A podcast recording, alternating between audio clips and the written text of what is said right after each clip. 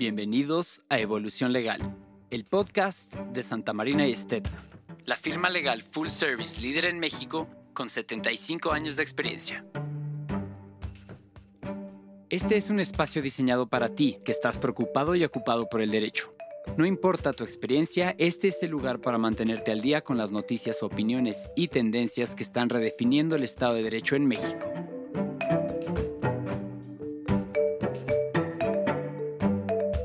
Tu dosis de información digerida para tu evolución legal. Te invitamos a ser parte de la conversación.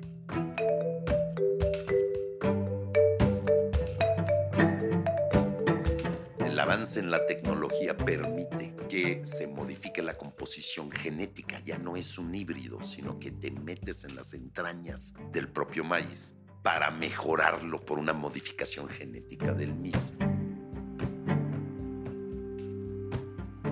¿Qué tal? Bienvenidos sean de nuevo a un nuevo episodio de Evolución Legal, el podcast de nuestro despacho Santa Marina y Esteta. Y en esta ocasión estamos nuevamente de manteles largos, ya que nos acompaña nuestro muy querido Alejandro Alex Luna Arena. Él es socio de muchos años, a cargo, entre otras áreas de especialización de temas de comercio exterior. Alex, ¿cómo estás? ¿Qué tal? Bien, bien. ¿Tú, Juan Carlos? Todo Un muy gusto bien, estar el por mucho aquí el gusto. día de hoy. Mucho gusto de tenerte por acá, Alex. Y vamos a, en primer lugar, platicar con nuestro querido Alex acerca de un tema que pues está muy vigente en la agenda comercial, en la agenda política, en la agenda bilateral, desde luego, que es el tema del maíz transgénico. Y con Alex vamos a tener oportunidad de entender realmente de qué se trata, de qué estamos hablando, qué es el tema del maíz transgénico, por qué le preocupó a finales de 2020 al gobierno mexicano emitir esta prohibición, ¿verdad?, para la utilización de maíz transgénico. Es decir, ¿cuál es la razón de ser detrás de esta preocupación, de esta prohibición? ¿Qué consecuencias puede tener? ¿Y qué vislumbra nuestro querido Alejandro como experto en la materia hacia el futuro? ¿Por qué no, quizás, si estás de acuerdo, Alex, comenzamos por reflexionar un poquito para nuestra audiencia de qué se trata el tema del maíz transgénico? ¿Qué es el maíz transgénico? ¿Cómo no? Claro que sí. Y creo que hay que hacer la distinción del tipo de maíz que se está prohibiendo, primero que nada, que es el maíz amarillo específicamente, cubre la fracción arancelaria del maíz amarillo a ser importado a México. ¿Qué es este maíz transgénico amarillo? ¿no? Número uno, esto surge en los noventas. ¿ok? La tecnología avanza de tal forma, tradicionalmente en las semillas se podía crear un híbrido mendelciano, ¿no? mezclando semillas, mejorando semillas de tal grado. Y tradicionalmente esto se venía haciendo desde hace muchos años, eh, obviamente desde que surge la agricultura con la mezcla de diferentes especies Claro. o subespecies dentro de las semillas, ¿no? Pero para los noventas, el avance en la tecnología permite que se modifique la composición genética. Ya no es un híbrido, sino que te metes en las entrañas del propio maíz para mejorarlo, más que por una mezcla meldenciana, por una modificación genética del mismo. En este caso, las compañías semilleras desarrollan cierta forma de maíz o semilla de maíz que permite captar mejor o lo hace más resistente a ciertas plagas, número uno, o dos, que se enlace en la propia planta de mejor forma con ciertos plaguicidas que habían desarrollado estas mismas empresas agroindustriales, ¿no? De acuerdo. como podía ser el Roundup este, famoso por parte de Monsanto, etc. Ahora, la problemática que un gran grupo de consumidores y de ambientalistas le ven a este maíz transgénico son en dos vertientes. Número uno, ¿qué efectos puede tener esto en nuestro propio cuerpo humano si lo consumíamos directa o indirectamente? Durante un largo plazo. En este caso, el maíz amarillo, ¿para qué sirve? Primordialmente sirve como forraje para darle de comer a los animales que a su vez nosotros los humanos nos comemos en forma de carne, puerco, etcétera. En la forma de leche, de lácteos, etcétera. Incluso. ¿no? Indirectamente. Entonces es un consumo indirecto y los efectos se pueden ver nada más a muy largo plazo. Por una parte. Por otra parte, los ambientalistas también clamaban que esto puede contaminar las especies nativas del maíz, ¿no? Que se mezclen con esto y que causen efectos secundarios nocivos que acabe con el maíz nativo en términos generales, o dos, no permita su libre reproducción de estos maíces nativos. ¿Por qué? Porque lo que sí pasa con estas semillas es que están genéticamente modificadas para ser usadas solamente una vez. No es que guardes la semilla posteriormente y la puedas plantar y replantar, ¿no? Obviamente está hecho un poquito a favor de la misma industria que le hunde miles de millones de dólares en el desarrollo de este tipo de semillas. Produces más, eso sí, te da mejor rendimiento tu productividad sube por hectárea, por ejemplo, lo cual tiene esa gran ventaja si en especial es un país deficitario en producción, como tradicionalmente ha llegado a ser México, pese a que aquí surgió el maíz. Entonces, ese es un poquito ese punto de vista que ha adoptado el gobierno mexicano a través de los años. Nunca ha dado las autorizaciones para su comercialización masiva de este transgénico en México, solamente ha dado autorizaciones para siembra controlada de prueba, ¿ok? En, digamos, en ambiente de laboratorio exclusivamente. Para 2020, con esta actual administración, compran un poco más esta idea y entonces emiten en diciembre de ese año una prohibición expresa en contra de este tipo de maíz y la importación. No surtía efectos inmediatamente porque sí estaba consciente el gobierno que obviamente había más y más importaciones de este maíz desde el extranjero, de tal suerte y forma que se usaba mucho como forraje y había que sustituirlo con algo en su caso. Entonces, esta prohibición se emite en forma de decreto presidencial en diciembre de, ese año, como dije, para entrar en vigor en 2023, actualmente en este año. Y principios del 2024, dependiendo. Ahora bien, ¿esto que produjo? Bueno, uno de los grandes productores de este maíz y exportadores hacia México es nuestro principal socio comercial, Estados Unidos, cuyos granjeros, por llamarle burdamente, cuyos productores, grandes empresas agroindustriales que exportaban a México, obviamente tienen problema con esta prohibición porque les cierra un mercado completamente.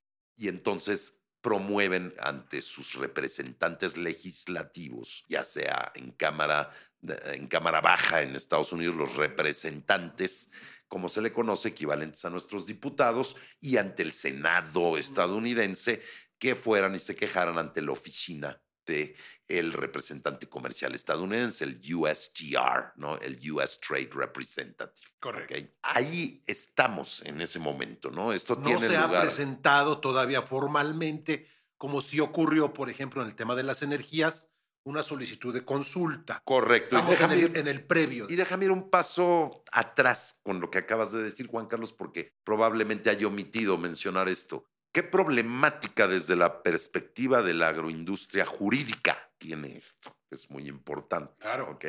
bajo los tratados de libre comercio de última generación, en este caso primordialmente el TEMEC, el famoso Tratado México-Estados Unidos-Canadá o USMCA, o CUSMA, según el país en el que estés, ¿no? Para imponer una de estas medidas restrictivas cuyo fundamento no está muy claro tú previamente como país que impones esta medida, en este caso el, gobierno mexicano, tuvo que haber realizado un estudio con un análisis de riesgo con respecto al beneficiado, al consumidor final y a los mismos animales que lo utilizan como forraje. Y, al propio tema del maíz, ¿cómo lo llamabas? El maíz originario. También, correcto, la forma de afectación. Déjame detenerte ahí para hacerte una pregunta, Alex, en el contexto de lo que nos estás llevando muy bien de la mano para entender todo este problema. Aparte de México, en tu experiencia, ¿tienes conocimiento de que haya otro país que haya, digamos, adoptado una medida similar de prohibición de importación? ¿O estamos inventando un poquito aquí el hilo negro? Bueno, ciertamente se han impuesto limitantes bajo argumentos similares, no necesariamente con respecto al maíz, sino con respecto a otros granos, por ejemplo. En Europa, ¿no? En Europa ahí surgió este movimiento originalmente, en buena medida cobró fuerza este movimiento en contra de los transgénicos y ahí tampoco se ha autorizado en mayor medida la comercialización de este tipo en ambientes controlados. Exacto. Bueno, regresemos porque interrumpí un poquito para saber y ubicarnos en el contexto de si México está haciendo algo único a contracorriente, como a veces esta administración este, ha aprobado que está Sí. dispuesta a hacerlo, o si vamos un poquito en el concierto de la La preocupación. problemática mexicana creo que se da porque no tiene ese sustento detrás. Y bajo el Tratado de Libre Comercio, en este caso el TEMEC, pero esto se replica incluso en otros tratados, por lo cual podría dar lugar incluso a otros procedimientos de solución de controversias bajo otros tratados, pero regresemos específicamente al Tratado de TEMEC.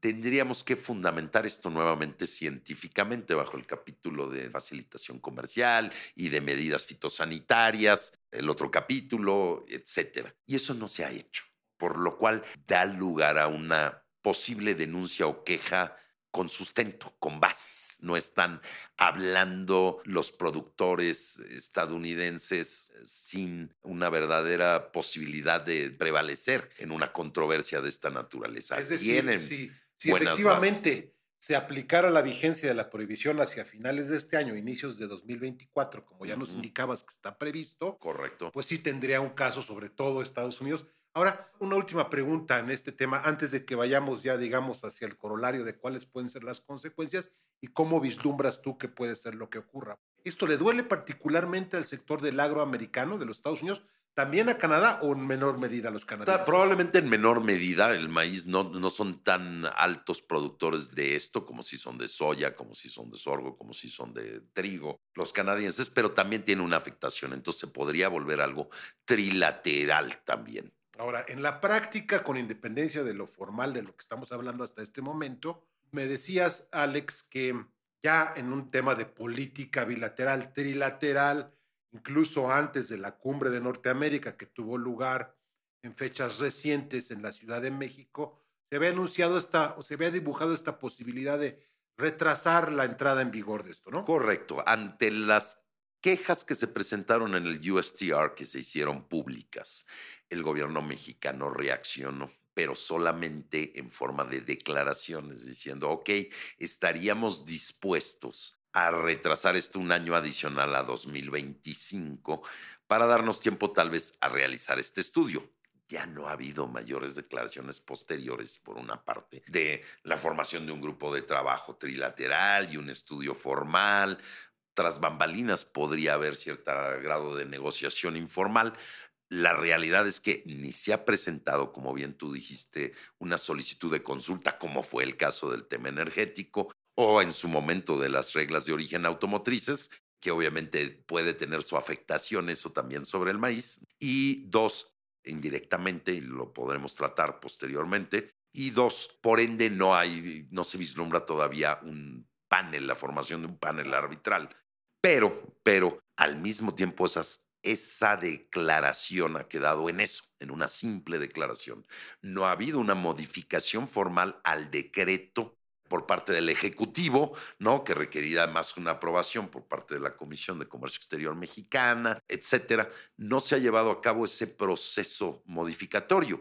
Entonces todo ha quedado en un entredicho y en una negociación poquito tal vez al obscurito, ¿no? ¿Qué puede ocasionar esto si llegara un panel eventualmente a formarse? Dependientemente de una negociación, en la negociación tú tienes mucho margen de acción Total. de cómo tratar esto y bien podría darse este diferimiento para dar oportunidad al estudio y eventualmente hasta abrogar ese decreto, etcétera. La realidad de las cosas es que si llegara un panel hay buena oportunidad de que prevalezca nuestra contraparte comercial, es decir, los Estados Unidos en el mismo. Y eso eventualmente, si no hay una ejecución formal abrogando el decreto, eventualmente puede ocasionar consecuencias ya más económicas directas a, a, México, porque en términos del tratado podrían llegar a imponer medidas de retaliación, es decir, medidas equivalentes en otras áreas del comercio que sostenemos nosotros a su vez con Estados Unidos,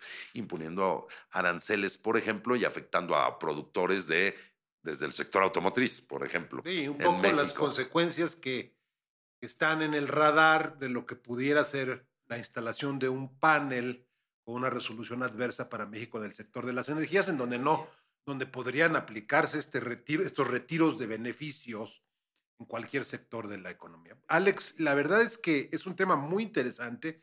Creo que en este episodio y te lo agradecemos, nos has dado mucha luz y mucho entendimiento de lo que trata esto, que no es un tema aislado, desde luego, porque estamos viendo el tema de energía que hemos venido platicando, pero también, y este episodio nos da pie a tender un puente al siguiente, lo que ya está ocurriendo de manera más avanzada y evolucionada, digamos, en el tema de las autopartes y las reglas de origen. Correcto, que fue el primer panel que se ha resuelto bajo el TEMEC y en el cual al revés prevalecieron México y Canadá por sobre Estados Unidos y lo podremos mencionar. Y ahí habremos de tratar si este tipo de problemáticas como la energética y el maíz transgénico se utilizan incluso de moneda de cambio por parte de Estados Unidos en una negociación la ejecución, digamos, y el cumplimiento de la orden de ese panel para efecto de que el gobierno mexicano cambie su postura con respecto al maíz transgénico o, por ejemplo, en materia energética. O ambas. Eh, o ambas. Es un escenario por demás interesante desde el punto de vista comercial y desde luego jurídico. Alejandro, te agradecemos mucho tu presencia y a todos ustedes que nos escuchan, como siempre, su atención. Hasta la próxima. Muchas gracias. Buen día.